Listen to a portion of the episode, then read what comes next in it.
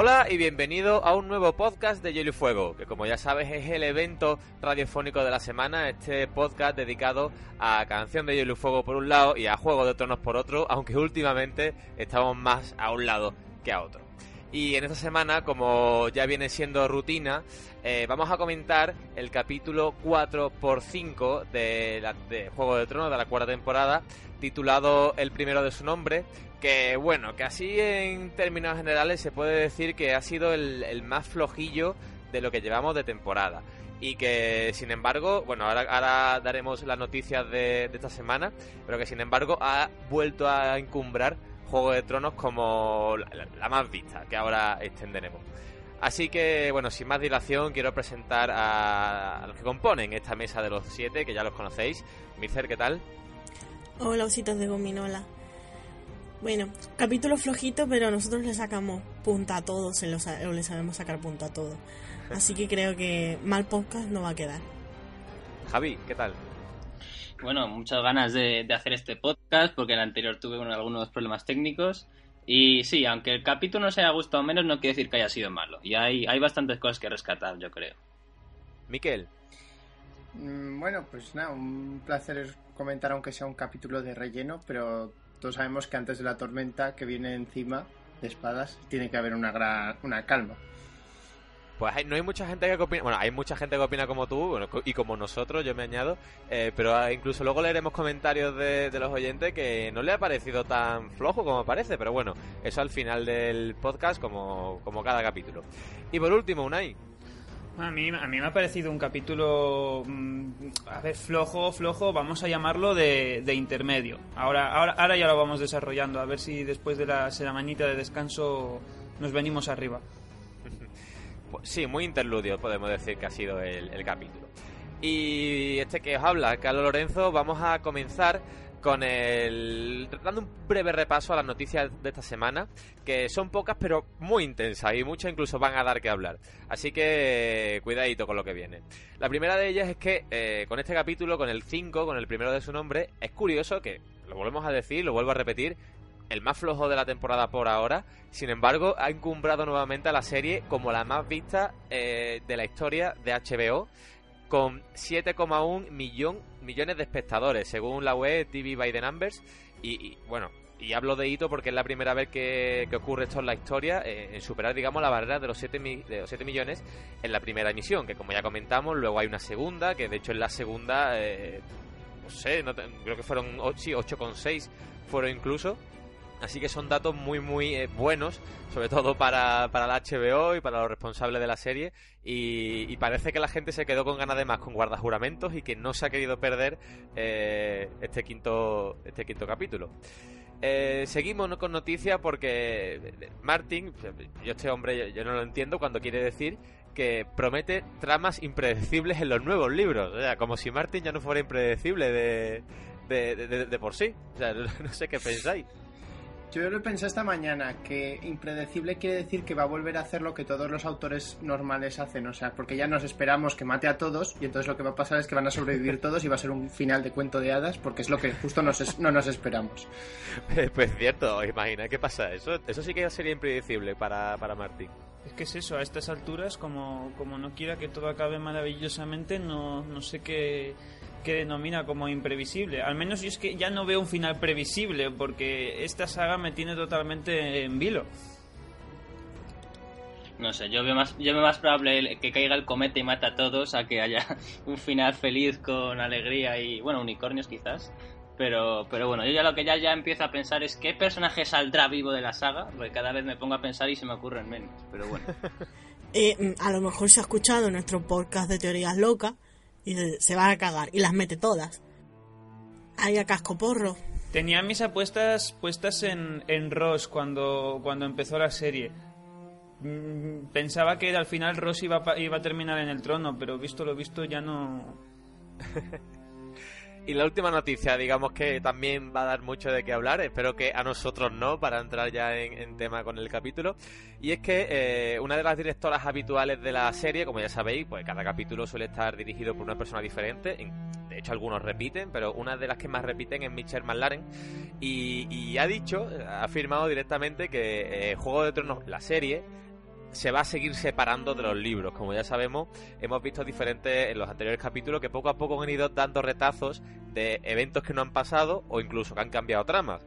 En este caso, eh, McLaren eh, ha asegurado que los showrunners, que tanto Benioff como Weiss, eh, lo, dicen, vaya, que directamente van a van a cambiar tramas, que no se van a, a, mojar o no se van a ser un poco comedidos en este aspecto y que, como ya hemos visto, porque tenemos ejemplos de ello, van a seguir introduciendo nuevas, pues, nuevas giros. Voy a decir los giros de guion, pues no son giros porque, digamos, cambios en la adaptación sería más, más acertado. Yo quería comentar sobre este tema que para que la gente no empiece a odiar aquí a Michelle McLaren, bueno, aquí Michelle McLaren no es una novata. Seguro que aquí todos los que nos escuchan les suena Breaking Bad y muchos seguramente la hayan visto. Pues Michelle McLaren ha sido directora de Breaking Bad en muchos capítulos y no solo eso, sino que también es, productora ejecutiva. Es decir, seguramente sea la, la número dos en responsable de la serie, ¿no? Entonces, esta, esta mujer te puede caer mejor o peor, pero es capaz de hacer, hacer series muy buenas. Entonces, si hemos dicho más o menos en estos podcasts que el, eh, Juego de Tronos se desvía de los libros, pero bueno, más o menos sigue su estela, consideramos que es una buena adaptación, pues si esta mujer dice que va a seguir habiendo cambios respecto a los libros, confío que sigan yendo en esa línea y que en general no, no se cagan el espíritu de la saga.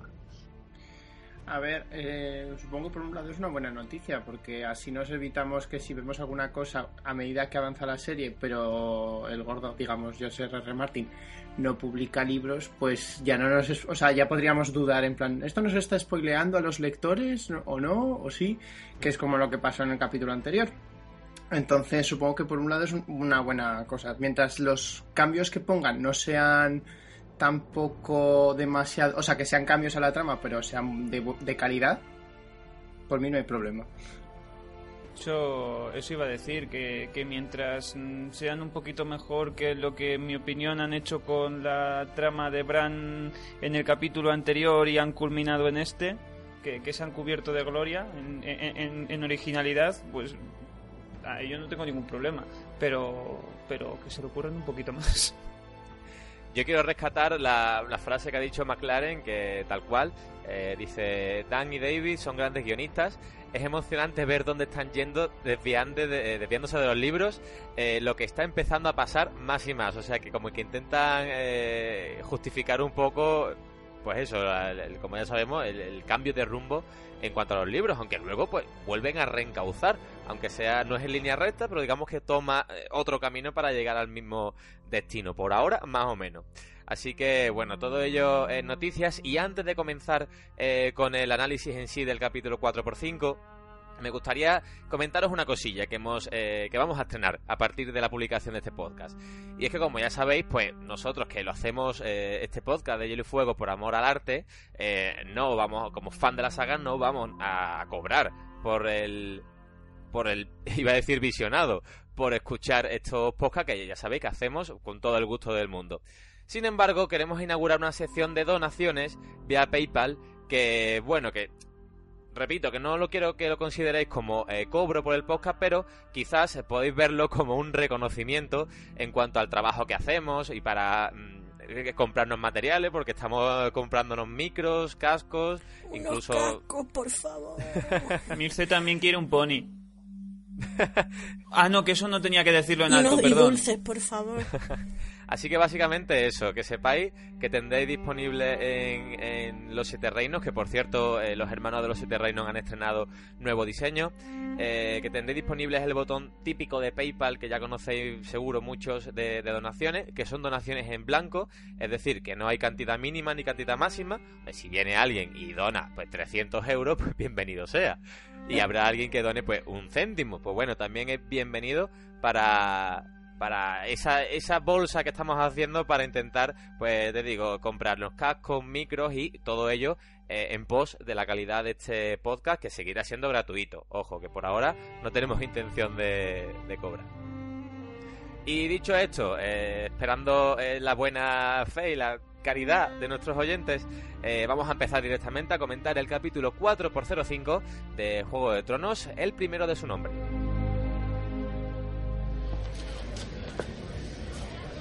Alteza. Ahí está. Largo sea su reinado. Largo sea su reinado.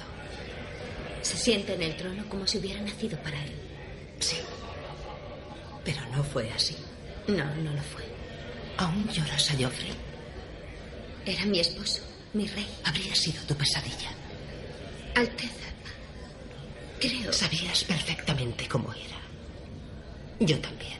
Nunca se ama nada en el mundo tanto como al primero. No importa lo que haga.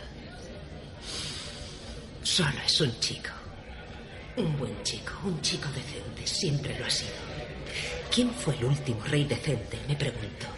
Podría ser el primer hombre en 50 años que se siente en ese trono mereciéndolo realmente. Aportaría cierto consuelo, ¿verdad? Por todo el horror que lo puso ahí. Necesitará ayuda si quiere reinar bien. Os tiene a vos. Con una madre no basta.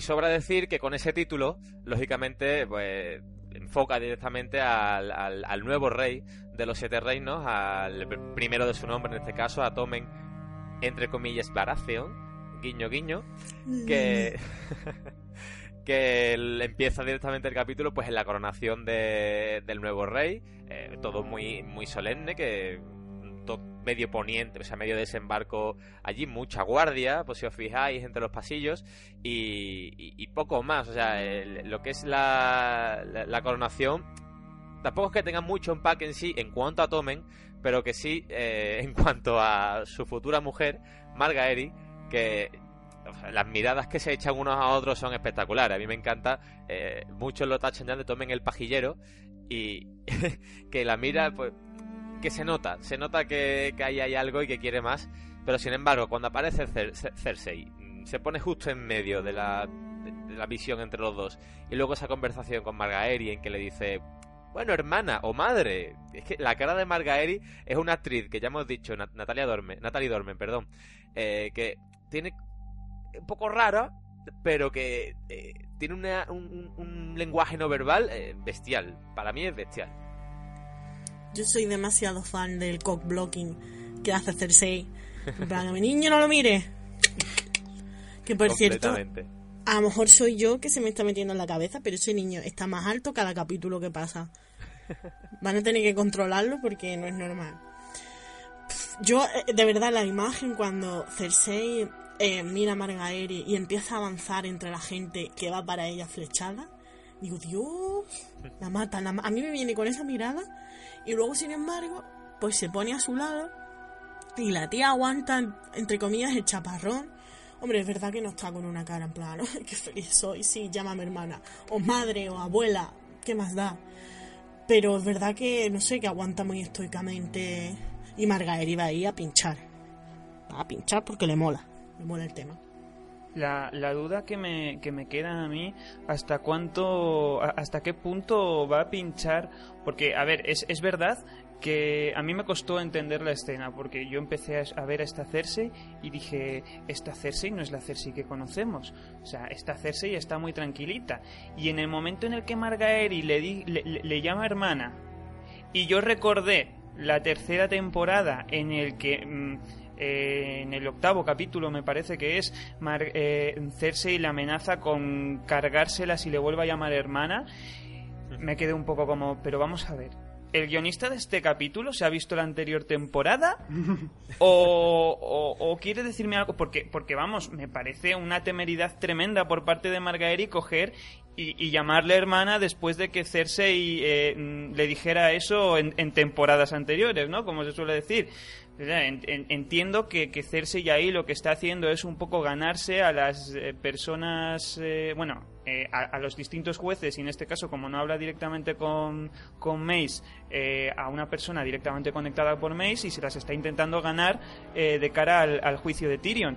Pero aprovecharse de esa situación me parece un poco locura, porque Margaery sí, sí, ahora está un poco en plan suplicante, pero luego a lo mejor te la clava cuando le interese, que es Cersei, y que Cersei recuerda. aquí lo que se ve una es eh, una Cersei muy, muy, muy, muy rota.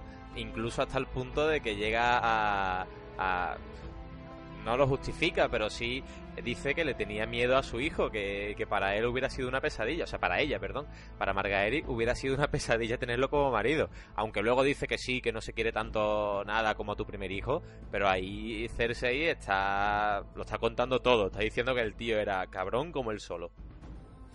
Pero es que eh, lo he tenido que interpretar como que es una especie de manera de apelar a los jueces, insisto, para, para cargarse a Tyrion, porque no me pega nada esa reacción con la Cersei que conocemos, no me pega una Cersei tan, tan rota, tan sentimental. La Cersei que yo conozco es puro odio, y, y a mí por eso esta escena no me, no me encajó. A ver, yo creo que, como dice Carlos, están jugando las dos a ser un poco pequeñas zorritas la una con la otra. Y Cersei, a ver, como, ha dicho, como has dicho tú, tiene que ganarse a Mace de alguna forma, entonces va a ser simpático con Margaery. Pero es que hay que tener en cuenta eso, que acaba de perder al hijo y que aparte no va a montar una escena porque le llame hermana, no va a coger a Margaery y le va a tirar de los pelos en medio de la sala del trono porque sabe que tiene que controlarla de alguna otra forma, sobre todo siendo que sabe que que Tomen también le lanza miraditas a ella. Entonces, a ver, yo sí que reconozco que esta escena, en la primera vez que la vi, dije, Cersei, ¿por qué no, porque no está siendo más zorra? Pero, pero es verdad que una vez mirado así en perspectiva y vuelta, vuelta a ver la escena otra vez, sí que ya tiene un poco más de sentido eso, el que, que, que la ves en la boda que dice que se porta con Margaery en plan y luego dice que no le hagan ni caso a Paiser y que tiren los restos de la comida, etcétera, y ahora como que está mucho más no mansa, porque no está mansa, porque quiere venganza y eso, pero pero está más, digamos, eso, rota. Eh, bueno, para mí eh, eh, Cersei la protagonista de este capítulo y en este capítulo demuestra cuán diferente es de la Cersei de los libros, ¿no?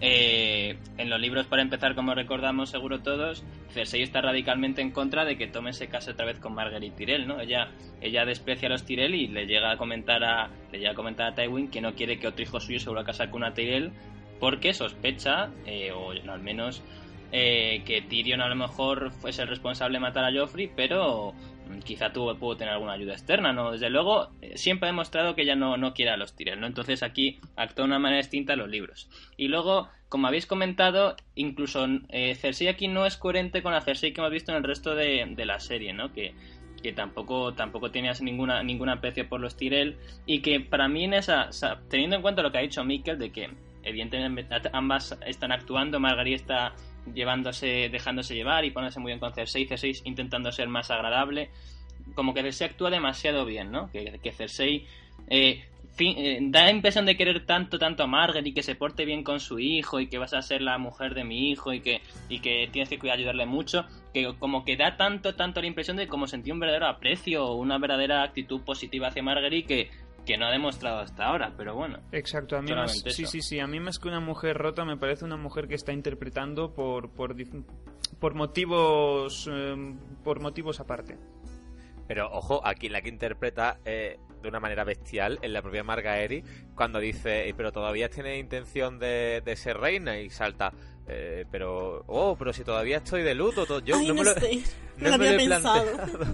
Cuando dice, no Yo me con estos pelos. No me lo he planteado, ¿no? Pues se esconde, la tierra de diamantes. Uf, no, no, no. Yo no, me, no, se me había ocurrido. ¿Qué dices, qué dices, no? Yo reina, no, no, no. Yo jamás, jamás. Pero la tía actúa, eh, ya lo que, no la actriz, sino el personaje de Margaery está actuando ahí de una manera, sobre todo teniendo en cuenta la conversación que tuvo con Olena en el pasado capítulo, que a ver, que ya lo que quiere es ser reina y punto. Pero aquí se la pasa a Margaery por, por el mismísimo y la otra parece por ahora que, que se lo cree. Y además con la pullita de hermana, o sea, madre o hermana, que creo que eso es lo que más le dolió a Cersei. Pues volamos hasta más allá del Marangosto, en este caso para ver una nueva escena eh, de, la reina, en este caso ya de Mirin. Eh, y yo añadiría que, que, no vais a ver a Sir Barristan luchar, porque aquí al hombre lo que le falta es una mantita de cuadros encima de las piernas. O sea, no puede parecer más viejo el hombre para ser la mejor espada de Poniente. Y ya sabéis, pues empieza a... Ella quiere... Ella no quiere atacar, lo que quiere, su, su, consejo le, insta a atacar porque Joffrey ha muerto, eh, Poniente está un poco disperso, eh, incluso Barristan le dice que si ahora vuelve a Poniente tendrá el apoyo de, varias casas, no, quizás principales, pero sobre todo dice las casas más antiguas y también lógicamente las pequeñas que siguen con los Targaryen, pero sin mucha chicha. Aquí lo que vemos a, a Daenerys nuevamente que, que, dice que no a todo y lo que quiere es gobernar Mirin, que tampoco, por lo que se ve, tampoco va a salir muy de ahí, por lo menos. De esta escena quería comentar dos cosas. La primera que como lector de los libros yo no sé, sabía muy bien qué iba a pasar o cómo iban a tra transcurrir algunas dinámicas porque en, en, ese contexto al que estamos ahora mismo en la serie, trasladado a los libros, la situación que tiene Daenerys, por un lado con Ser Barristan y por otro lado con Jorah Mormont, es muy diferente. O sea, ya han pasado en los libros unas cosas que aquí no han pasado. Entonces, eh, yo cada vez que sale una escena entre ellos, no sé muy bien cómo van a reaccionar los personajes, si van a tener una conversación u otra. Entonces, eh, ya de primeras no sé muy bien qué va a pasar y eso por un lado me gusta. Y por otro que quería comentar es que mmm, me gusta que la serie eh, dé motivos lógicos para que Dani se quede en Merín. Eh, como comentan ahí en el diálogo que tienen, con 20.000 hombres es muy difícil conquistar Poniente. Aunque algunos sean Inmaculados, que es un ejército muy potente, y otros Segundos Hijos, que es una compañía mercenaria también potente, realmente uno no piensa que con 20.000 solo hombres puedes llegar a conquistar todo Poniente. Entonces me, me gusta que utilicen ese argumento para justificar que Dani siga al otro lado del mundo. Y poco más de Daenerys porque la, esta conversación tampoco avanza nada más de la trama, simplemente se, se afianza o se o directamente eh, se afianza, sí, como, como reina, que es lo que será en el futuro, por lo menos próximo. Y en este caso volvemos a Poniente y una de las escenas que más quizás ha dado de qué hablar eh, porque directamente se han pasado por, por el forro eh, los diseños de la primera temporada, porque vamos al nido y vemos a Meñique con Sansa eh, recorriendo esos caminos entre montañas, todo muy... eh, Pa pa parece muy alto, pero en realidad tampoco está tan alto y tan inexpugnable esa montaña, y con la puerta de sangre, si no me equivoco que era. ¿Qué pasa? Que nos han cambiado el nido, nos han cambiado completamente el diseño que vimos en la primera temporada. Mm, Ya os ahora os pregunto si para mejor o para peor, quiero que lo vayáis diciendo. A mí sinceramente me gustaba más el de la primera temporada porque lo veía como más no sé, una sola montaña, no tenía esos dos pies, en plan, no un trípode, pero sus dos pies, no sé, lo veo muy diferente. Parece más castillo, parece más grande, pero no me gusta demasiado el diseño. Y en cuanto a Meñique y Sansa, destacar eh, que Sansa, pues, lógicamente, no es morena, como en los libros, pues bien pasa, y el, el detalle que hace Meñique, que le coge la trenza que ella lleva y le dice que se tape el pelo, porque tiene un tono eh, muy difícil de, olvidar o muy reconocible. ¿Qué les hubiera costado teñir a, a la pobre? No sé.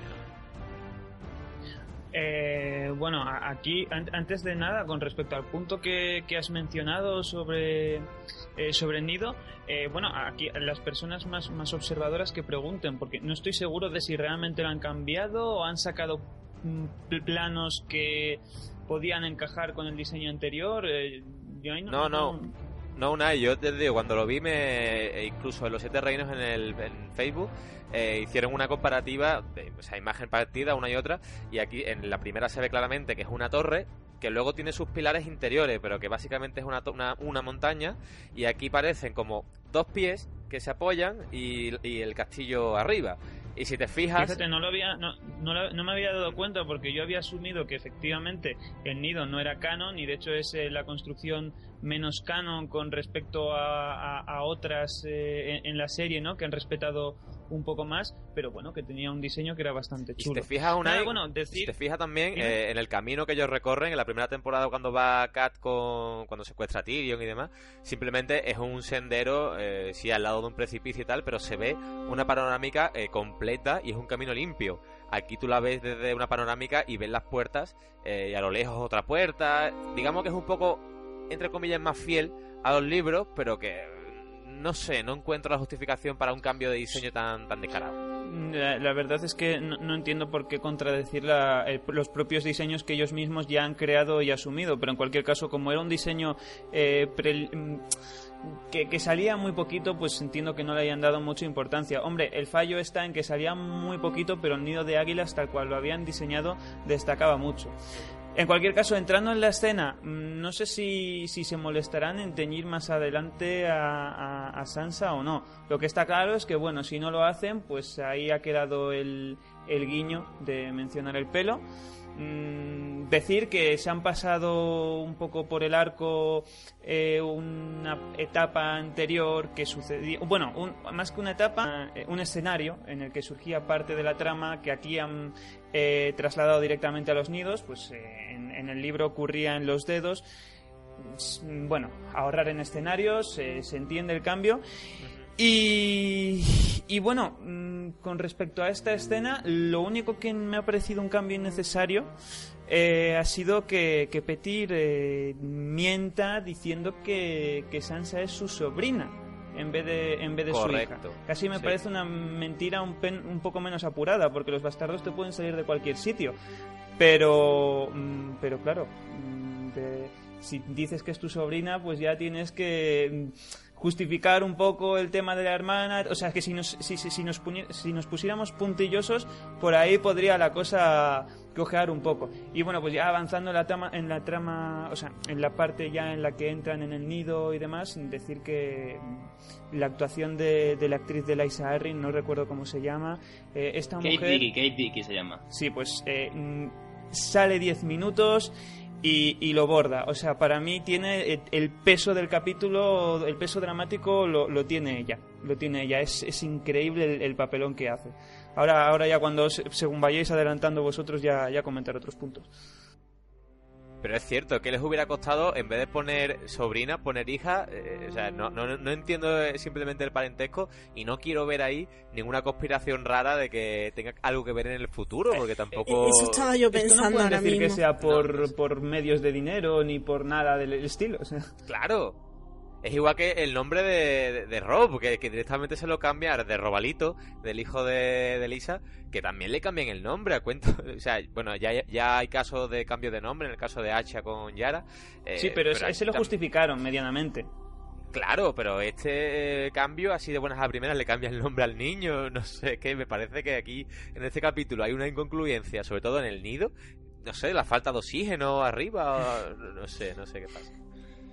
A ver, en cuanto al diseño del nido, eh, yo, a ver, mi teoría era que, que como en la primera temporada, o sea, en la primera temporada se muestran las puertas de la luna y las puertas de la luna son una caída en vertical, cuando en los libros es en, es en una pared, no es en el suelo, digamos, la trampilla.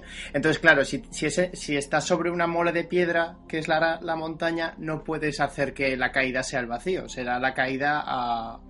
O sea, tienes que hacer un agujero en medio de la montaña. Entonces, igual lo han cambiado por eso. Y otra cosa también es pues porque como no había salido tanto el nido y ahora tienen más medios, pues se querían poner más creativos, digo yo. Que, que lo que a mí lo más grave de esta escena me parece más lo de lo de eso, lo de la sobrina, porque asume que Petir tiene una, una mm, familia y es que yo Petir, o sea, no sé cómo sería su infancia, pero es que no me la, bueno, sí, por lo que se dice en los libros un poco esto, pero no me imagino que tenga nada de familia, es que me lo imagino solo en su castillito de los dedos jugando a, lanzar piedras al mar, porque vaya.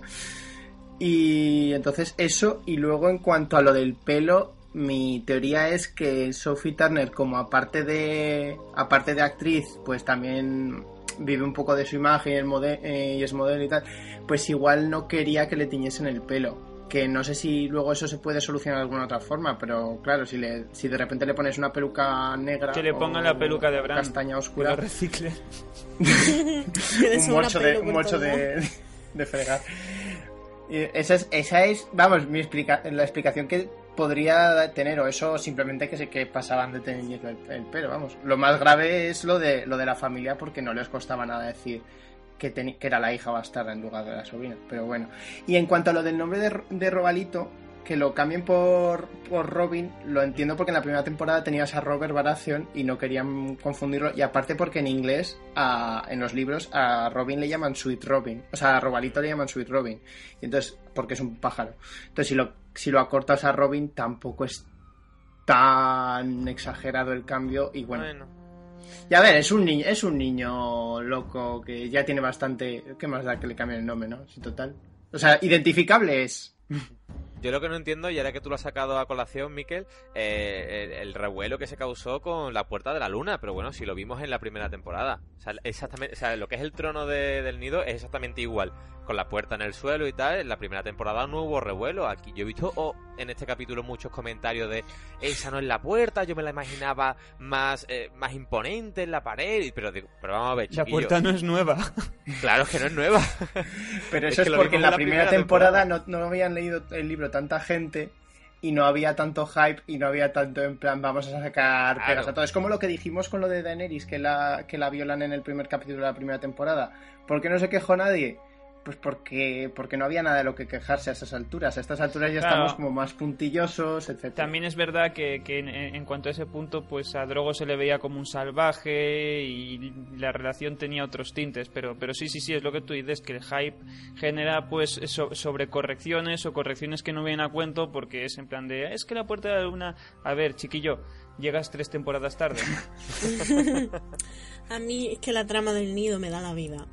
De verdad, me divierte, o sea, me divierte, vamos a ver. Me entretiene muchísimo. Las locas es que- aventuras súper divertidas. Sí, las locas aventuras súper divertidas del nido. La actriz de Laisa lo clava. El robalito da un asco puto, el niño. Ugh, en serio, es completamente grimoso. Además es que solo hay que ver la cara de Sansa cuando ve que la especie de palomita o lo que sea eso de cristal lo tira por el por la puerta. En plan, ¡ay, qué bonito, tío Petty! Uy, voy a tirarlo porque me gusta ver volar cosas. Está mal de la cabeza. Eso, ese sí que parece fruto del incesto. Y no otras personas. y, y luego ya, pues, mm, eh, lo que decimos, lo del parentesco, yo qué sé, no, no puedo decir nada. A mí me parece que va a tener que ver algo con el futuro.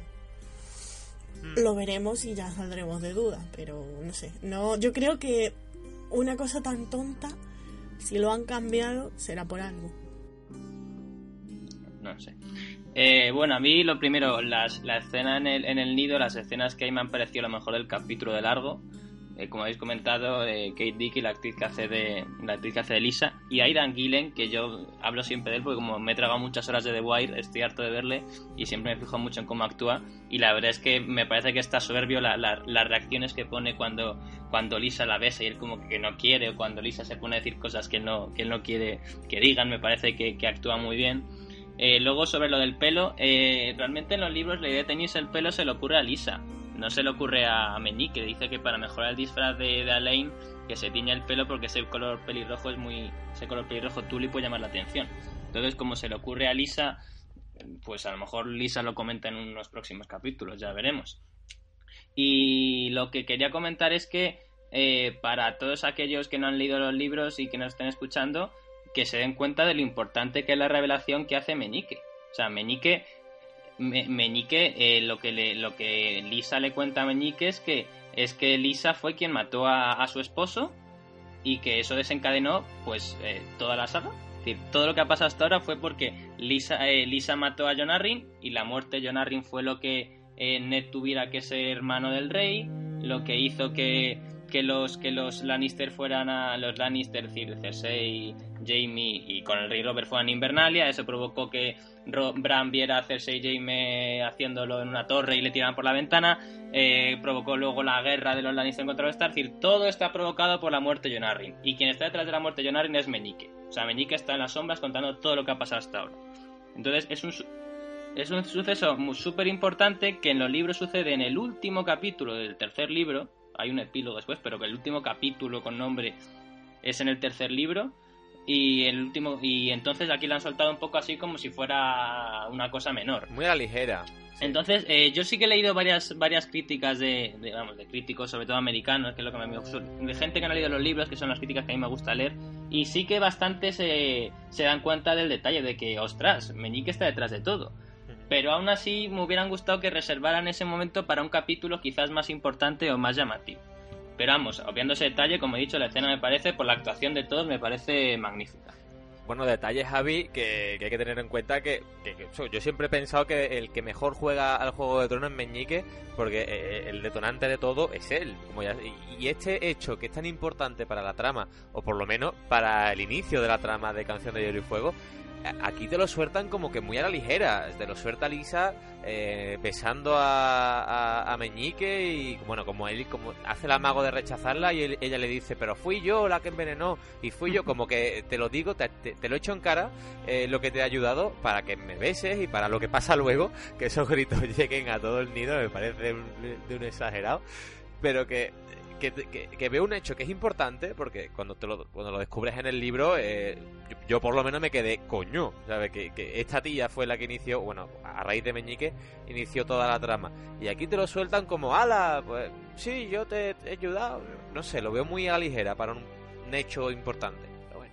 Un, par de apuntes. Eh, con respecto a lo que había dicho Javi antes eh, del, pelo de Sansa, hay que decir que aquí yo creo que lo importante no es el quién, sino el cuándo o en este caso el, el dónde también. Es decir, mm, es más importante para el tema del tinte del pelo eh, que esta idea se le ocurra, mm, más que el hecho de que se le ocurra a Laisa, que se le ocurra todavía en los dedos, donde no hay ojos extraños mirando.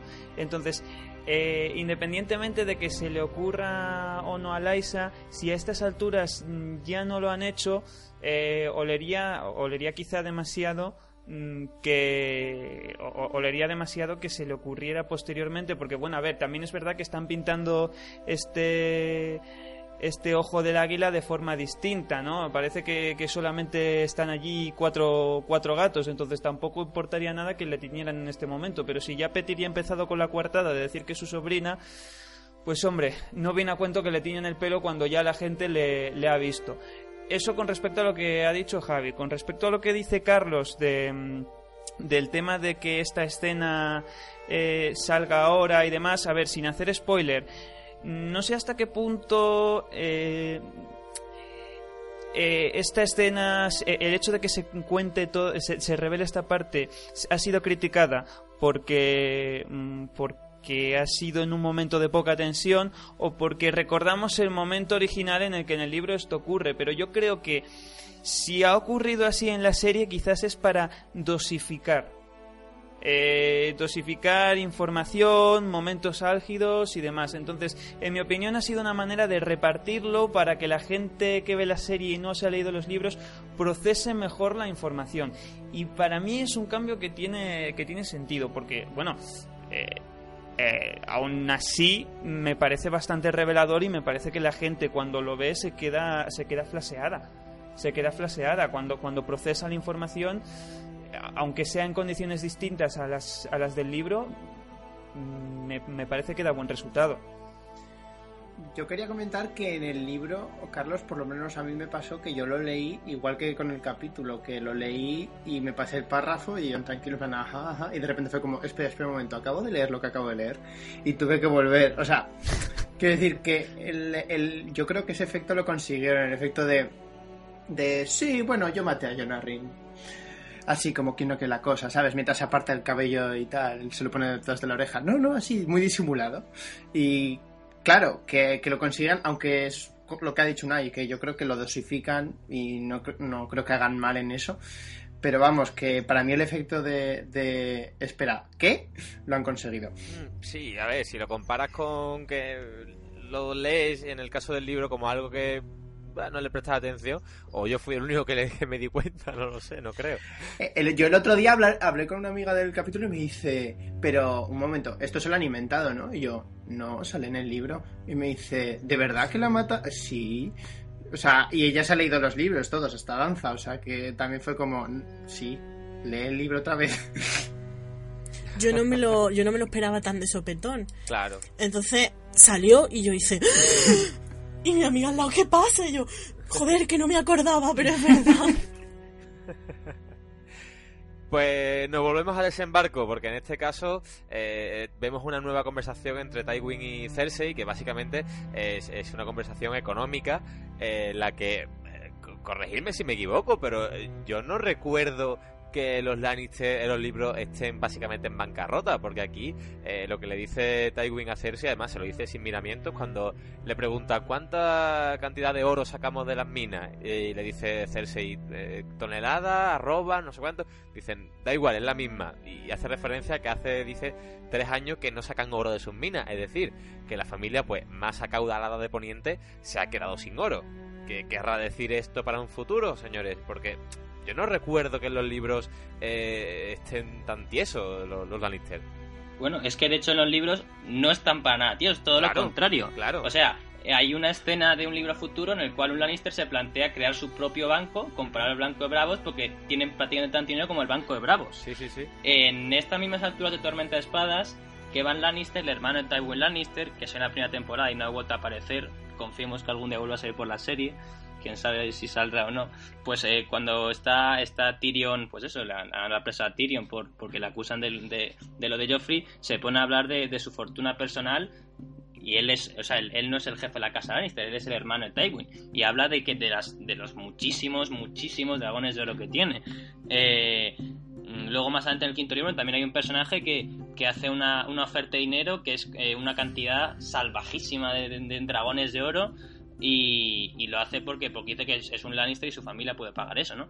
Entonces, en ningún momento de, de la serie se supone que, que, los, que los Lannister estén arruinados en la, en la, saga de libros. A mí es un cambio que me molestó bastante porque no entendí el cambio más allá de hypear al, al, al, al banco de Bravos, que bueno, pues entiendo que le puedas hypear. De hecho, Martin ha comentado eh, que pidió a los a los a los a los en una entrevista que dio Brian Cogman un guionista dijo que Martin les les rogó les pidió que que hypearan o que que dieran importancia al banco de bravos. Entonces más allá de hacer eso no no sé qué sentido tiene. Es un cambio que me parece me parece un poco absurdo porque cambia eso el contexto de un par de cosas de de la serie y nada, por lo demás la, la, escena, pues como siempre, es que Charles Dance cuando sale una escena, pues el tío, el tío es espectacular, así que no se le puede reprochar nada. De hecho, Javi, creo que lo comentamos en, pas en pasado podcast, eh, eh, constantemente se está introduciendo al Banco de Bravo en conversaciones, pero eh, como un poco de pasada, y en este caso me parece que ha sido, por lo que tú dices, un poco eh, Martin de fondo pinchando con el boli, como diciendo, Banco de Bravo, Banco de Bravo como sí. para que salga prontito y que lo vayamos introduciendo para, para verlo pronto, porque no, no, tiene otra justificación esto. Bueno, claro. en un tráiler sale Bravos, así que yo creo que es bastante probable que veamos Bravos esta temporada. Estoy bastante convencido. Claro. Claro, pero es, es, exactamente lo que, lo que ha dicho Javi. Es decir, quieren darle importancia al banco de hierro y que se sienta, que se perciba bien eh, la importancia que, que, tiene y cómo aprieta y pone contra las cuerdas. Entonces, bueno, pues ¿cómo hacemos esto? lo simplificamos. Vamos a, vamos a hacer, vamos a dejarlo clarísimo. ¿Cómo lo hacemos más clarísimo que eh, de que lo claro que hemos dejado que Oberyn es bisexual? Pues vamos a hacer que los Lannister no tengan ni un duro. Pero entonces eh, la gente que lo piense se dará cuenta que eso provocaría realmente una serie de incoherencias y demás. Yolo. Yolo. no importa. No importa. ¿Ha quedado claro? Sí pues ya está. Entonces sí, evidentemente el precio que pagamos es que se ha simplificado demasiado el tema de los Lannister porque si realmente eh, no tuvieran eh, dinero eh, la situación sería automáticamente insostenible. Es con el dinero que le deben a, es, es, que vamos, de hecho prácticamente lo primero que hacen es simplificar la mente de Tywin porque si Tywin ve hace tres años que no les queda ni un puñetero duro no se mete en el percal en el que se ha metido o actuaría con más cautela, mm, creo yo. Por otra parte, eh, bueno, a mí esta conversación tan modosita de Cersei con Tywin, sí, es lo que vosotros decís, intenta mm, poner una Cersei entre rota y, manipuladora, ¿no? Y que, y que, está llevando el postureo de, de, la pobre madre de luto para, conseguir ganarse a los jueces. Pero... es que tiene tan poco que ver con la Cersei de los libros.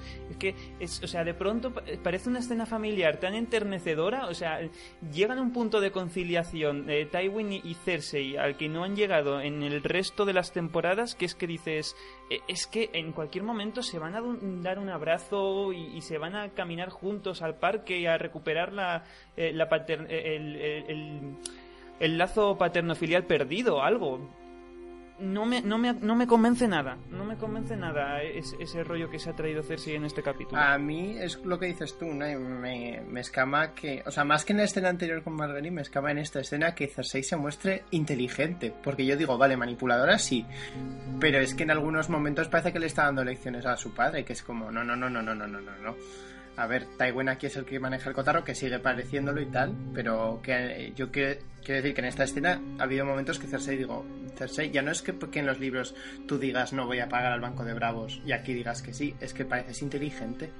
¿Qué ha pasado?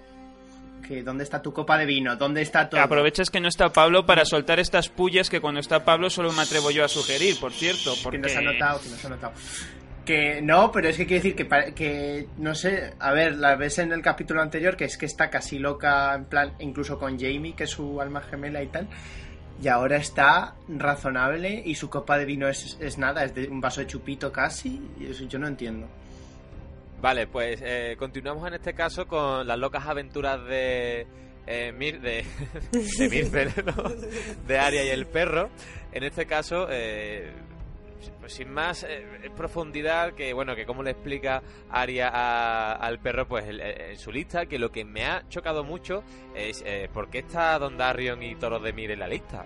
Eh, Yo no recuerdo que estuvieran. Eh, por lo que porque vendieron a Gendry en la Sí. serie. Pero que en en la serie, pero que en el libro tampoco tiene... Claro, pero es un añadido. Es como, por ejemplo, en el tráiler que hicieron, eh, una de las personas que nombraba, y aquí también la nombra, es la esa, esa Melisandre, esa la dama ro- de rojo. Y la gente decía, pero ¿de qué coño? Si en el libro ni la conoce, claro, en el libro, pero es que aquí son responsables de haber vendido a Gendry. Entonces, para darle un poco de realismo, por eso, por eso lo han añadido. Pues yo no, Efecto mariposa. no es por nada, pero tampoco le viene bien matar a, a- Zoros, digo yo, pero bueno.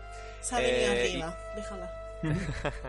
Y hilando un poco también con el perro y con Aria, con sus locas aventuras, eh, tenemos otra escena en la que vemos como eh, pa- para, bueno, vimos tres eh, clases de danzarín de- del agua, aquí la vemos como eh, al más puro estilo Jedi, y practica ella en medio de, y en el campo, en un laguito, muy, o sea, en un río, muy, no sé, muy zen todo, y como el perro pues directamente le da una hostia, la tira al suelo sin miramiento ninguno le dice que no, que, que moviéndose no se ganan las batallas, que se ganan pues con una armadura, que es lo que él tiene cuando lógicamente le- le- le clava la, la espada. Quizás es porque en la primera temporada luchara- luchaba contra Sirio y tenía un oponente. Pero la verdad es que cuando se ha puesto ahora el- esta, esta danza del agua me ha parecido un poco, hombre, no sé si ridículo, pero Sí. poco adecuado para la lucha de verdad, ¿no? Era más en plan casi, casi un baile haciendo filigranas y dando volteretas y tal, que eso en una lucha en el mundo real no, nada. Yo creo que han, han querido hacer una especie como de estilo, pues eso, oriental, ahí además con un estilo de lo que has dicho, zen, con las cascadas y tal. Y eso daba la impresión de ser una- un estilo de lucha, pues la verdad, para bailes ceremoniales y estoy así, gaitas, pero no, no para un combate real. Entonces, me- no me gustó demasiado, pero bueno, me, sí que me gusta que, que el perro se burle de ella por ese motivo y le, le pegue un buen guantazo. Yo sinceramente a la primera espada de Bravos como era Sirio, yo no me lo imagino dando eso, esas volteretas y, no sé, lo veo todo muy... No lo veo un estilo de lucha, sinceramente. Lo veo como una especie de arte marcial eh, con, con espada, con una espadita. En este caso, pues con la espada de, de Aria, pero no sé, lo veo muy. demasiado fluido todo, muy danza de agua, demasiado. Demasiada danza de agua para, para mi gusto. No lo veo práctico como combate, como bien le demuestra el perro, que por mucha filigrana que haga, luego le clava la espada y no va más. No va más de, de ahí. Es como si. O sea, yo me imaginaba esa escena como si intentaras comerte un chuletón de Ávila con un palillo. No se puede, no la vas a liar. Y me gusta mucho en el sentido en que el perro le pone los pies en la tierra. Le dice, vale, te has cargado a algunas personas, no te lo voy a negar. Pero con esas mierdas que me haces, pues no te, va, no te creas que vas a poder con todos los enemigos de tu lista. Niña, céntrate un poquito. Me, me parece que hay un que hay un fallo y es que casi insultan o se ríen de, de la danza de la lluvia de, de Sirio. Y hay que decir que es que claro eh, La danza de la lluvia, lo los que le- eh, eh, no, pero claro, lo que le enseña, lo que le enseña Sirio, a ver, yo yo he estado, yo he dado clases de esgrima y tal y tengo tengo alguna idea y, y las clases de Sirio, o sea, la dinámica de esgrima de Sirio es un esgrima más más dinámico, más rápido y más ligero, con un arma más ligera. No son los mandobles enormes eh, de Poniente, pero claro. eh, se trata de eso, se trata de que tú aprovechas que tu estilo es más ligero eh, como ventaja, pero es algo que, que- que puede ser aplicable y que es compatible con la lucha de Poniente. Mm, Lo que aquí está haciendo esta mujer una de dos, o lo consideramos como una especie de ejercicios de entrenamiento que nada tienen que ver con la lucha práctica que luego es capaz de desarrollar ella, o, es que le están enseñando una esgrima de exhibición que será muy bonita y todo lo que tú quieras, pero no es aplicable a la lucha de Poniente, porque vale, me parece muy bien que utilices un estilo de lucha distinto para aprovechar sus ventajas pero que sea compatible con cómo se lucha allí, porque si no, no te vale de nada. Es que a esta mujer solo le ha faltado eh, hacer el saludo al sol. Ha sido un rollo yoga esgrima muy, muy mm, putre. Por otra parte, eh, insisto un poco en lo mismo. Me están cansando mucho las escenas de estos dos. Eh, luego, luego seguramente me arrepienta dentro de unos capítulos. Pero a día de hoy me, me, me, me cargan un poquito me cargan un poquito. Para mí el punto fuerte está en la, en la siguiente escena. Sí, porque la, la que seguro que no te carga es eh, Lisa, porque si bien hemos dicho antes que, que es loca, en esta escena con, con Sansa, que, que, que, lo que hace Sansa en su línea, pues llorar y hacer de, de, de pobre doncella que no va más de sí. En este caso, Lisa es la que toma las riendas de la escena, que para mí está loca perdida, o como diría loca del coño. porque esta tía se, se, le va, se le va. Cuando ve que alguien se le está acercando demasiado a, a, a Meñique, se le va. Como, uh, uh, no sé. Amo esa escena demasiado. Dios, es que la he visto 50 veces, me encanta. Primero, primero la llama gorda subliminalmente.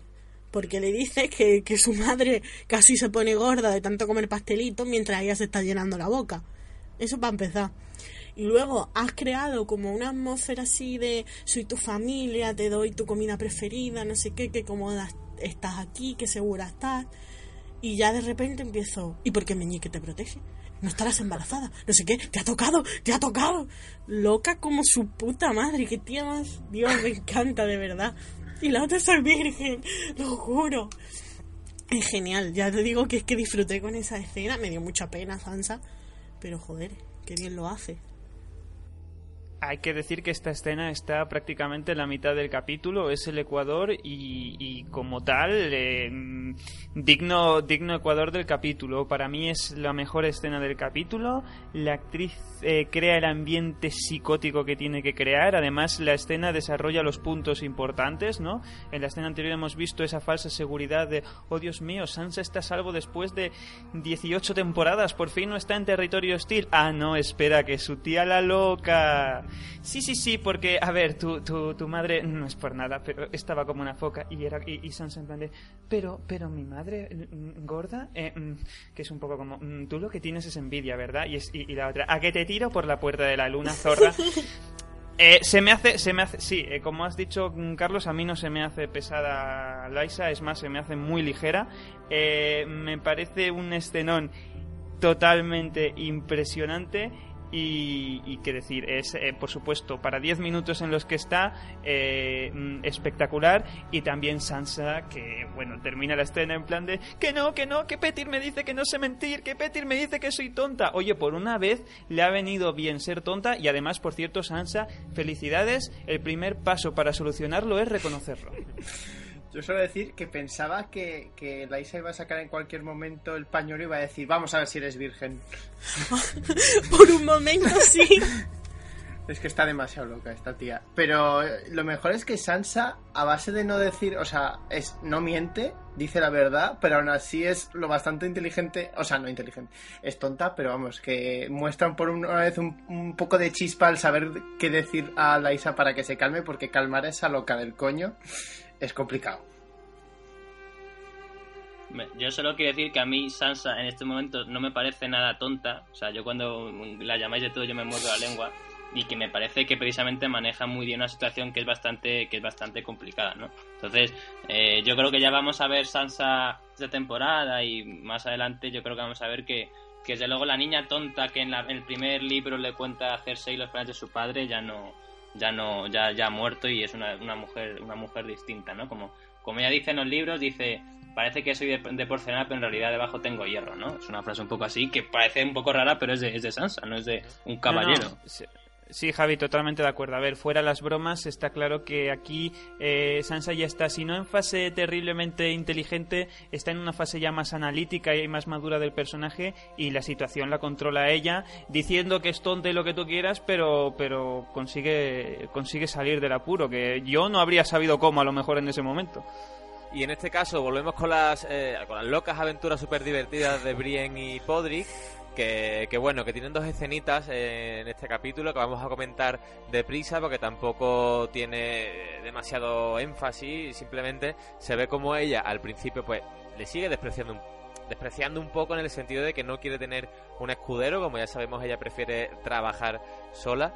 Y sin embargo, en la segunda escena de estos, eh, como que empiezan a hablar y adquieren más confianza. Sobre todo esto se ve en el, en el en el hecho en que le ayuda a quitarse la armadura cuando está ahí Brienne que no puede desabrocharse la hombrera y va Podrick y le ayuda.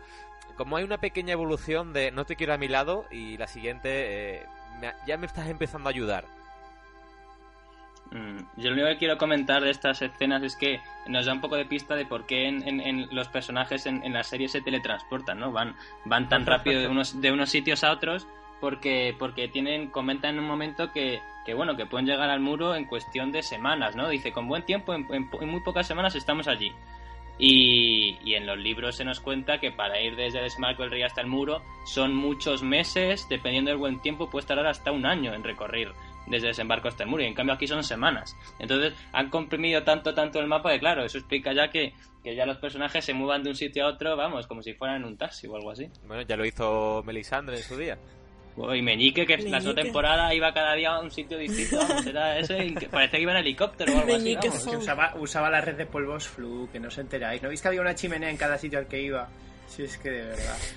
Eh, la cosa es que a, a, mí me hace mucha gracia Podrick y Brienne porque me parecen un, una parodia de, del Quijote, que si ya eso es una parodia de la caballería, que es sí. que cada vez que aparece me entran ganas de empezar Sancho, Quijote. Quijote Sancho. Es que Podrick es Sancho Panza totalmente, es que solo le falta ir en burro. Es tan bonito. Es, es, muy bonito. A mí me da pena porque, a ver, le han puesto como tonto porque de alguna manera, como le han subido la edad para suplirlo y compensar esa, esa edad de más, pues le han quitado en aptitudes. Y de ahí, pues que Brienne en la serie como que no tiene tantas eh, ganas de tenerlo porque es un poco torpe, tal cual. Hombre, joder, que el niño se, no sepa que hay que quitarle el pelo al conejo antes de mm, ponerlo a, a tostar en la hoguera. Eh, joder, hasta ahí llego yo. Pero, pero bueno, se, se, ve un poco por qué lo han hecho. Sí, en Poniente se lleva mucho el conejo sin pelo, por lo que parece. Y volviendo a desembarco, eh, vemos una nueva conversación entre Oberyn y... entre Oberyn y Cersei. Hablando de conejos. Hablando de Oberyn. conejos, efectivamente. Entre Oberyn y, y, Cersei, que ya sé que, que primero para mí que va a hablar es, es Mikkel. Eh, aquí, eh, si hablamos antes con anterioridad que Cersei no es la Cersei que conocemos de los libros, y ya nos echan mucho la bronca por seguir comparando los libros con la serie, eh, aquí incluso me ha llegado a dar pena. Cuando eh, está con Oberyn en, el, en ese mirador, señala al, barco que le dice que es el regalo para Mircela, esa cara de madre apenada que, casi está llorando, a mí me cuesta decirlo, pero mí Cersei me dio pena. No sé qué pensáis. Mm, a ver, eh, como hemos dicho que Cersei es diferente a los libros, es que Cersei en los libros estaría seduciendo seduciendo, seduciendo a, a Oberyn vamos, de hecho en los libros les llega, les llega a ofrecerse matrimonio, ¿no? De, uh -huh. Tywin llega a plantear una alianza que la verdad es que sería bastante estratégica entre las dos casas, que Cersei, que claro, se ha quedado viuda, se casara con, con Oberyn, que aunque tiene a Elaria, no está casada con Elaria, es su amante y en teoría puede casarse con quien quiera, ¿no? En lo que, yo creo que eso fue una maniobra de Doran Martel para, para tenerle, tenerle siempre disponible por si acaso, ¿no? Entonces, eh, la Cersei de los libros le hubiera dicho a, a bueno, pues si quieres puedes venirte con, conmigo un rato a, a, una cámara, si quieres tráete también a el área y compruebas lo buena que soy y tal, y luego si te gusta pues podríamos casarnos y unirnos las familias, algo así. Y aquí es totalmente distinto, aquí el enfoque que hace Cersei para convencer es el, nuestros hijos, ¿no? El futuro pertenece a ellos, no sé qué tal, un rollo, un rollo madre, madre que lleva a sus hijos a jugar fútbol esa por la mañana, ¿no? Muy, muy, muy alejado del personaje tan sensual y exuberante que es Cersei en los libros. Pero, mala madre. pero Lena Headey es muy buena actriz, entonces en el personaje de Cersei de la serie ese diálogo encaja perfectamente y los dos actores, porque Pedro Pascal, ya hemos hablado mil veces de lo buenísimo que es, pues la vez que la escena queda, queda muy bien. Con 10 cañones por banda, viento en popa toda vela, no corta el mar sino vuela las tetas de mi cela. Tengo un barco, ¿qué más quiero? No, en serio. A mí la escena me dio muchos feels, o sea, yo obviamente pues cada vez que mencionan a Mircela me motivo, pero es que verdaderamente dice esta mujer ya le dice a mí me da la sensación que es como no sé si la voy a volver a ver por favor tratarla bien en la medida de lo posible y eso, y pues han querido, en vez de por el lado sexual, pues han querido apelar al lado emotivo de Cersei. No sabemos cómo va a salir eso. No sabemos con la HBO, pues ya se sabe, sorpresa. Pero vamos, que para mí la escena, una de las mejores junto con la de la loca de Liza.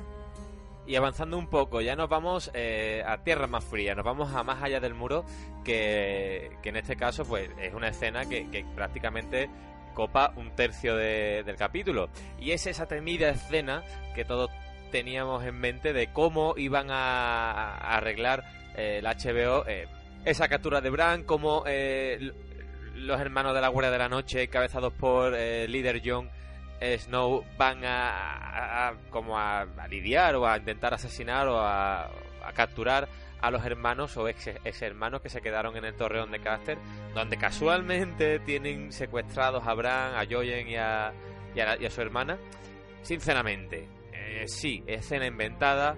A mí es la escena más larga del capítulo, que de hecho dura casi un tercio de este a mí me ha sobrado lo más grande porque no pasa nada. Simplemente eh, una visión de Bran hacia lo loco, perdón, de, de Jojen, eh, el, personaje este psicótico que bebía en la, en la calavera de Mormon eh, luchando contra los hermanos. O sea, me pareció una que un rifirrafe entre un bando y otro para justificar, pues, lógicamente la huida de, de Bran de ahí, que acabó, pues, como tenía que acabar, simplemente, pues los hermanos de la Guardia Noche, o sea, los sublevados muertos, John por un lado, Bran por otro, porque no se llegan a encontrar, como bien previmos, que parecemos ver evidentes, y, y, lo que decimos siempre, que en vez de tomar el camino recto de, de los libros, hacemos un rodeo, contamos cierta historia para alargar un poquito el capítulo, alargar también así la temporada, y al final pues acabamos en el mismo punto que teníamos que estar.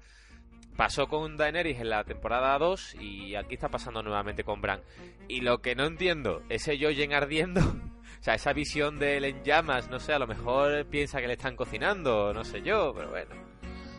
Eh, a ver, bueno, antes de, entrar en, materia, quiero comentar una cosa que tú además antes has, mencionado muy pequeñita y es esto de que nos, critican un poco esto de que mm, critiquemos la serie porque la serie y el libro son dos cosas separadas.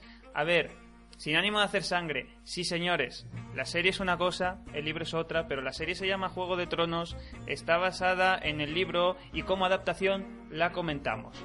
Y a quien no le guste, pues mira, oye. No, a ver, está claro una, ¿eh? Que nosotros eh, comentamos como adaptación. No comentamos, eh, podemos comentar como obra independiente, pero lógicamente, adaptado a un libro que todo el mundo o la gran mayoría se ha leído, pues lógicamente la serie la comentamos como adaptación. Eso es algo que los oyentes creo que tienen claro desde el primer podcast. Claro, es que, a ver, no es una perspectiva única. Yo entiendo que haya gente que quiera ver, que solamente vea la serie y la comente como algo único, pero mm, hay que entender que hay un libro y que, pues, aunque sean cosas distintas, nosotros queramos comentar las diferencias porque además es algo inevitable y de rigor y que se ha hecho siempre. No, no ha salido con no, ha, no, ha, salido de la nada, no ha empezado con Juego de Tronos. Esto se ha hecho con todas las adaptaciones cinematográficas y de serie, y no es cuestión de ser purista, sino de, una, de, usar una perspectiva interesante. Y Unai, en cuanto a la, al rifirrafe, a la batallita esta entre los ex hermanos y los hermanos de la guardia. Sí, mira, tú te las dabas antes de ver evidentes. Sí, sí, ¿qué pasa? decías que éramos verde evidentes. Yo predije, predije en su momento que podía imaginarme cuál iba a ser el final de Locke al final de esta trama. Lo comenté en el podcast. En otros sitios dije básicamente que Loki iba a palmar aquí. Eh, me parece mal por lo que ya he dicho mil veces. Eh, yo ya sabía que no iba a haber ningún problema a la hora de solucionar la trama, pero mm, me parece un poco triste que lo hayan hecho tan irreal, porque eh, todo lo que ocurre con Locke parece fruto de la coincidencia. Se entera de dónde está Bran porque casualmente eh, mm, a Sam se le escapa en una conversación con John mientras él está escuchando. Eh, lo, lo llevan de viaje ca- porque casualmente a nadie le importa eh, que jure los votos un poco de improvisado. Casualmente es él quien se encuentra con Bran sin que nadie más esté a su lado y casualmente muere sin que John Nieve pueda saber nada. a ver Entonces, si lo que va a ser demasiado Benjen forzado. demasiado forzado. Es que es lo que decía. Evidentemente, la trama la han cerrado sin ningún problema y se reencauza, como ha pasado con Daenerys, no hay ningún problema. Pero los muertos que deja atrás de sí, y con muertos me refiero a la trama, no a los muertos que de por sí mate, es que no me convence. Lo único mm, in- que me ha parecido interesante, y es por cerrar simplemente mi opinión, aunque sé que me voy a adelantar porque sé que Javi está de acuerdo conmigo y que lo iba a decir de todas maneras, es la interpretación del actor de Joyen, que no sé qué nos quiere decir con ese brazo ardiendo ni, ni demás. Yo espero que no sea eh, un adelanto, pero, pero la interpretación eh, maravillosa. Yo creo que con Liza, aunque parezca curioso, los secundarios aquí han tenido su papelón. Pero eso, lo dicho, es que es que no me, no- me cuesta digerir esta, esta inventada y sobre todo entendía que se hiciera por una cuestión de relleno. Pero es que han sido dos capítulos lo que ha durado esta trama, con lo cual no entiendo de qué relleno me hablan. Entonces, Unai, dice tú que esta visión que tiene Jojen, porque eh, a mí me gustaría aclararlo, porque nos han llegado comentarios diciéndonos que por qué si Jojen tiene la mano ardiendo, porque no quema las cuerdas y se escapa.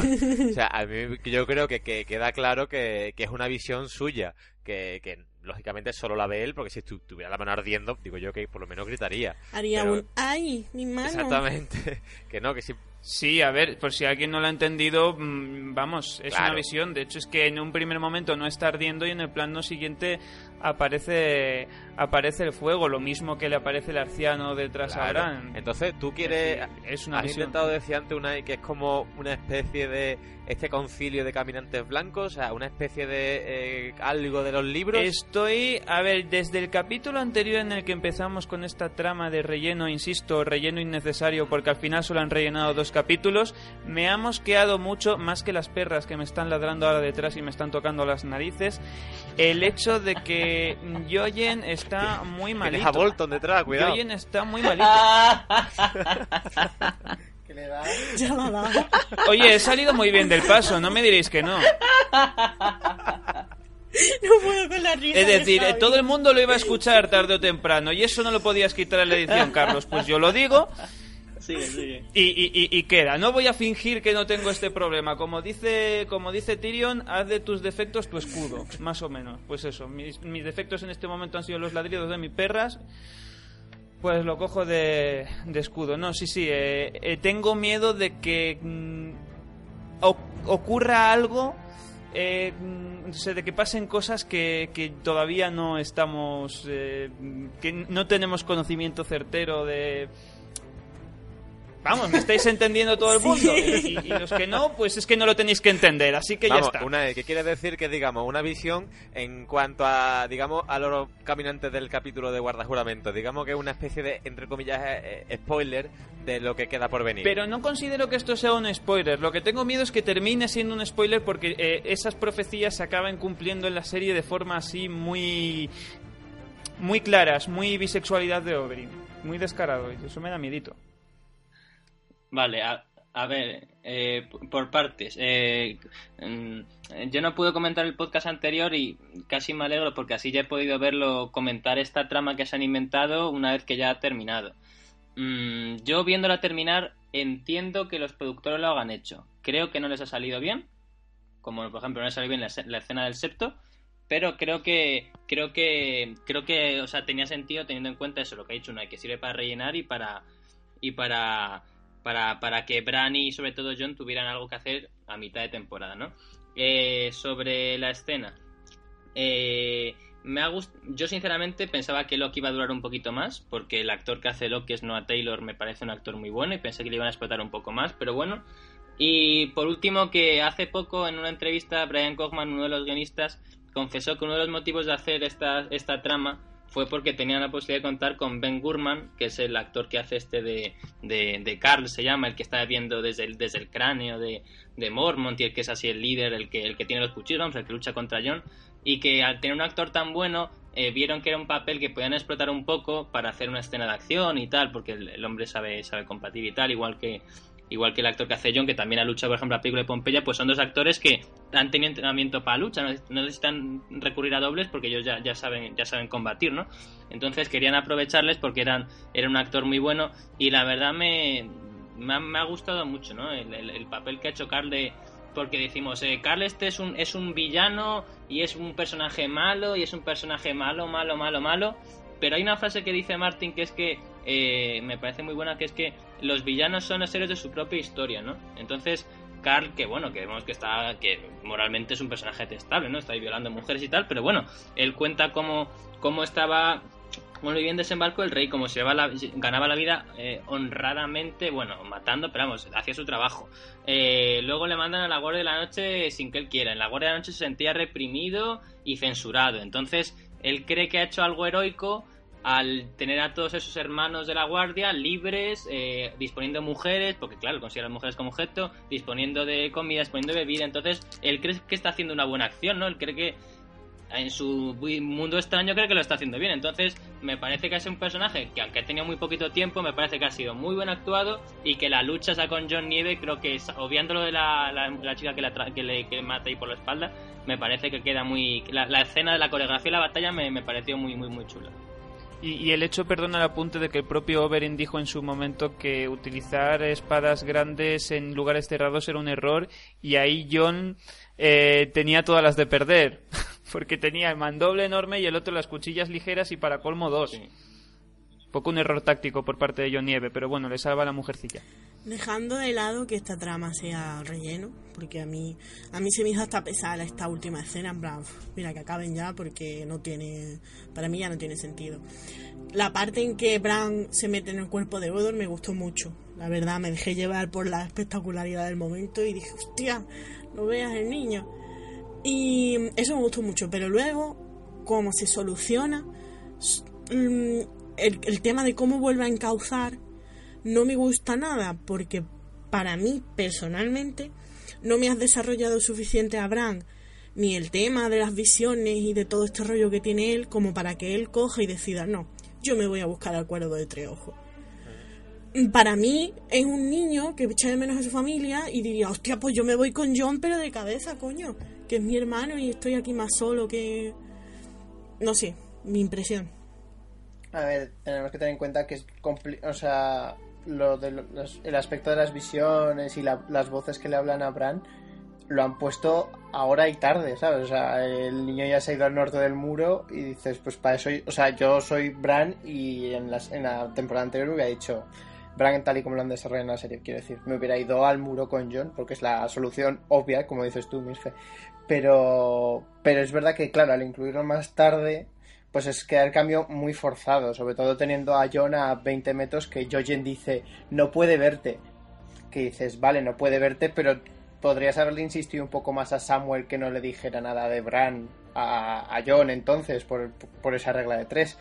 Pero bueno, y con respecto a la trama, relleno y todo lo que tú quieras, pero a mí es que me ha parecido tan peliculera americanada la batalla, o sea, el cliché, quiero decir, el cliché de que están a punto de matar al héroe y aparece alguien por detrás y le da, y, o sea, como que se oye un disparo o lo que sea y es que le han dado al, al malo, vale que lo uses una vez, pero que lo uses dos veces en cinco segundos, o sea, con John y con la chica, por favor, un poco de variedad. Miquel, lo juntas con la escena de lo capitán, mi capitán y, y te sale una trama de, claro. de manual. Es por eso, que... pues eso es lo. O sea, con, en relación a lo que hemos dicho al principio del podcast, es. Bueno, si se van a ir alejando un poco más de los libros, a ver, es una adaptación y yo ya lo he dicho antes, está creando una historia diferente a la de los libros. Pero, pero mientras me creen una historia, digamos, de cierta calidad, no me importa. Pero es que con estas tramas, Parece que como la trama original ya de por sí es suficiente buena, cuando tenemos que inventar una trama tiramos de topicazos y nos rascamos las... Y, y no. A ver. Pero a ver, yo creo que. Pero queda muy bien, la- o sea, queda muy visual, ¿no os parece muy visual la, la escena de la espada atravesando la cabeza? O sea, no, no recuerdo, bueno, la de. mm, Pod mata algo parecido así al guardia real que él mata, pero. Pero, o sea, como imagen me parece impactante. ¿A vosotros no A os ver, pareció es, llamativa? es muy, muy visual, pero es tan previsible. A mí como final de escena me pareció un auténtico petardo. Porque es que, eh, eh, a ver, también es verdad que nosotros contamos con que sabemos que aquí pues eh, no va a morir ni Bran ni John porque sabemos eh, que en el libro no mueren ahí y por lo tanto no se lo van a cargar. Entonces a lo mejor no contamos con el suspense. Pero es que no todo es la espectacularidad, es que la trama me tiene que decir algo y a mí que me junten una serie de tópicos y que con ello construyan una trama de dos episodios que no me dice nada, pues sí, muy visual, el, el, cómo la atraviesa, genial, pero es lo único que Aparte tiene. no, pa- lo no visual. parece muy práctico atravesarle a uno desde arriba hacia abajo con la espada, siendo que estabas antes en el suelo. Quiero decir, lo más lógico hubiera sido darle de abajo a arriba. Pero eso ya son tecnicismos. Ya no me voy a meter con esas mierdas. Bueno, Homero hacía lo mismo en su día. o Ya, sea que no, tampoco- no, a ver, que es espectacular, sí, pero a mí me, me ti- me parece más que están tirando de recursos baratos y ya está. No, lo que me parece barata es la hoguera que hacen con el torreón de Craster, porque si tú supuestamente tienes miles y miles y miles de salvajes eh, a, tus puertas, eh, ¿a quién se le ocurre hacer una hoguera de, de- un torreón para, no, oye, que estamos aquí, ¿sabes? Que podéis venir cuando queráis y os- unos choricillos y eso. Vuelve, vuelvo a decirte lo mismo. Está mal, está mal traído en parte, pero comprendo que están un poco eh, insistiendo en ese temor ancestral que tienen por el hecho de que eh, de, los caminantes blancos y, de que estos esta gente que se- estos cadáveres se quemen para que no no se Pero, levanten. el principal motivo por el que van a buscar a los amotinados es para que no eh, caigan en manos de los salvajes. O sea, que tú los matas y ahora le prendes fuego a esta hoguera. Es que yo, me, yo veo a Mace a, a dos kilómetros diciendo, vamos, o sea, hay una hoguera ahí, un fuego enorme más allá del muro que lógicamente no debe de estar ahí. Pues es que te, vamos, te la juegas haciendo lo que, lo que haces. No sé, me parece un, Sí. un recurso de espectacularidad para esa escena final en el que todos están, además muy tranquilos todos, mirando al fuego, todos en circulito alrededor, que faltaba salir Daenerys del, del fuego con los dragones. Me, me parece también otro cliché que, que- que no me pega y más en, una, en, un, en un ámbito en el que o sea, puede ser atacado ya, en cualquier momento, por un grupo de mi- miles de salvajes y tú te entretienes en quemar una casa. Me parece fuera de lugar en cuanto, o sea, si nos metemos en la lógica del, eh, de la historia. Luego ya cada uno opina lo que quiera. Y antes de cerrar, porque creo que este capítulo pues da poco de sí, tiene cosas muy buenas y tiene cosas pues más o menos mediocres. eh, Y luego está la trama de Bran. Voy a leer, como siempre, varios comentarios que nos han dejado nuestros oyentes. Empezando por Pablo Crespo Cidrás, que dice, bueno, era necesario un capítulo para explicar la trama de Meñique, aunque a veces me molesta que la serie sea tan poco sutiles. Supieron solucionar lo de John Bran sin llegar a verse, y además metiendo algo de acción y sangre, que, que es entendible, porque si no, la serie sería muy pesada. Los momentos Aria, Perro, Brienne Poe son fantásticos y cargados de humor. Fernando Esquiaki Santrich dice, capítulo de relleno, descripción gráfica. Creo que es el capítulo que menos me ha gustado de la serie. La parte de Meñique con Lisa, la primera vez que vi el capítulo no me di cuenta de la confesión, así que lo tuve que volver a ver al día siguiente. Lo que tú decías, Miquel. Senmar Lower dice, otro capítulo, capítulo de transición poco relevante. Brienne y Podrick como R2 y C3PO. Son tan coñazo como Sang en. Las escenas de Arya y el perro, aunque son de relleno, no me han desagradado, aunque en la versión extendida Arya tiene en la lista incluso al emperador Palpatine. Usted se ha visto Star Wars antes de ver el podcast. sí, sí.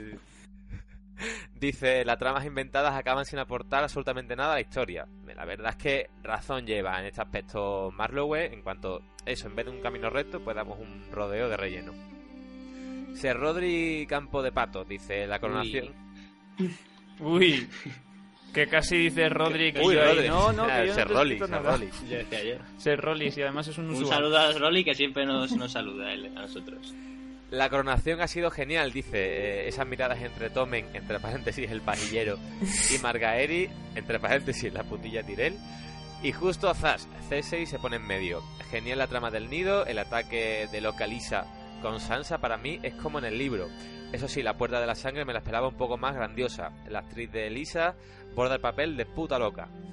Eh, y más allá del muro arreglaron el estropicio del otro día. Más bien eh, han salvado los muebles, minimizando cagadas y daños colaterales. Se han librado de Locke, que no hacían ninguna falta, y han recuperado el hilo de Bran.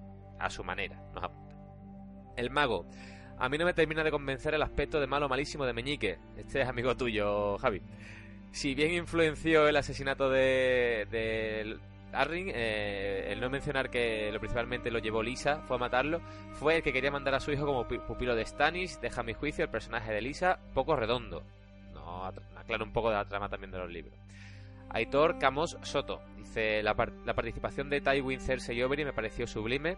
Al fin, una escena de Oberyn sin sexo. Eh, Sandor y Sansa geniales. Me gustó mucho la escena hablando de Sirio y el otro partiéndose la caja. Las intrépidas aventuras de Brienne y Pod empiezan con buena química entre los actores. Y en Más allá del muro están de fallas, nos dice Aitor. Elena Torregrosa Sánchez dice, capítulo flojo, lo mejor, el reencuentro de John y Fantasma, aunque sé que no debería pasar, me hubiera gustado tanto que John y Bran hubiese, se hubiesen visto, hubiera sido para llorar. Mireia Fulo, eh, Funo eh, Lloveras dice, pues a mí no me ha disgustado la verdad, eh, no ha sido el mejor, pero tampoco es para aburrirse. Las mejores escenas, la del nido. En cambio, eh, perdón, el cambio de nombre de Robert a Robin. Eh, bueno, ya estamos acostumbrados a los cambios de nombres innecesarios. Lo que no entiendo es por qué Don Darion y Zoros están en la lista negra de Aria. Ya lo hemos explicado antes. Miquel Sánchez Arcos dice: A mí me pareció un capítulo de transición. La gente. La gente. la gente platica de Aria y la elección del perro. Interesante la tensión financiera que se masca los Lannister. Eh, Rubén Moreno eh, Valero dice: A mí no me ha gustado, eh, no, lo, no lo veo como más flojo, pero tampoco el mejor. Lógicamente, el mejor no es. Simplemente han alargado alguna de las tramas para que no se tope con los libros. Gerson Antonio Rico, capítulo de relleno principalmente. Me llama la atención que algo tan revelador como la muerte de John Arryn pasara tan debajo de la mesa. Quien no presta atención seguro que ni lo notó el penúltimo, Antonio Gómez. Esperaba que alargara la trama de Locke hasta cierta escena final de Danza de Dragones. Me gustaba Locke. Y por último, Sep Otranto. Muy bueno, como dijeron ustedes, se llevaron a John de paseo un rato por fuera del muro y se vuelve. Bran y yo nos encontraron, así que todo vuelta a la normalidad. Podemos todos volver a respirar tranquilos. Y estos son los comentarios que nos dejáis en nuestro muro de Facebook, eh, facebook.com barra hielo y fuego pod, y en nuestro Twitter, como ya sabéis, arroba hielo y fuego pod. Y niños, yo creo que vamos a ir cerrando este eh, análisis del capítulo 5 de la cuarta temporada, así que empezamos a despedir por las señoritas Mircel. Buenos citos de gominola. Espero que hayáis disfrutado de esta review, aunque sea un poco tardía. Pero nunca es un mal momento para escuchar y hablar sobre Juego de Tronos. Javi. Bueno, eso, perdón por, por la espera a quienes estáis pidiendo el capítulo un poquito antes. Y nada, aquí os, os ofrecemos nuestro análisis y seguro que el próximo capítulo os gusta más a todos, estoy seguro. Miquel. Eh, yo antes eh, quería aprovechar ya que me despido para mandar un saludo a Guillermo, que es uno de aquí de Erasmus, que me reconoció por escuchar el podcast y que me llevó el otro día a, un sitio donde estaba pinchando Loras Tyrell, bueno, Finn Jones, el actor, y que eso, que le prometí que a cambio del favor que me hizo, pues que le saludaría en el podcast, así que eso. Y al resto también, hombre, claro, que yo me alegro mucho de, que nos escuchéis y eso, un abrazo, talletes. Y una ahí. Pues yo saludo a mi madre. Hola mamá. me, está, me está saludando ahora. No se da cuenta de que es un saludo en diferido y me está contestando en directo. Nada, que espero que os haya gustado el, programa. Por lo menos, si, ah, si no os ha encandilado el capítulo, pues eh, ya habrá capítulos que, que caigan mejor. Eh, por lo menos esperemos que el análisis os, os, haya servido de compensación a los que no os haya convencido, que hombre, tampoco mal capítulo no es, insisto, ya tenemos a, a Laisa para, para coronarlo. Y por último, yo me despido también, Carlos Lorenzo. Eh, deciros, por supuesto, como siempre, que nos dejéis eh, vuestras opiniones y comentarios en aquí debajo de iVoox. Eh, que bueno, que nos las soléis poner también por Twitter, pero aquí tenéis todo el espacio que queráis para comentar y debatir unos con otros, que siempre se crea debate. Lo dicho, seguidnos en nuestro muro de Facebook, nuestro Twitter y recuerdo las donaciones que hemos abierto eh, hoy mismo eh, a través del botón típico de, donación de PayPal, que como ya sabéis no es un pago sino un reconocimiento ante el trabajo que estos siete eh, hacemos cada semana. Manera desinteresada, por supuesto, y de afición y el cariño que tenemos a Canción de Hielo y Fuego y a los oyentes, que nos tratáis muy, muy bien. Así que nos volvemos a ir la próxima semana en un nuevo podcast de Hielo y Fuego. ¡Adiós!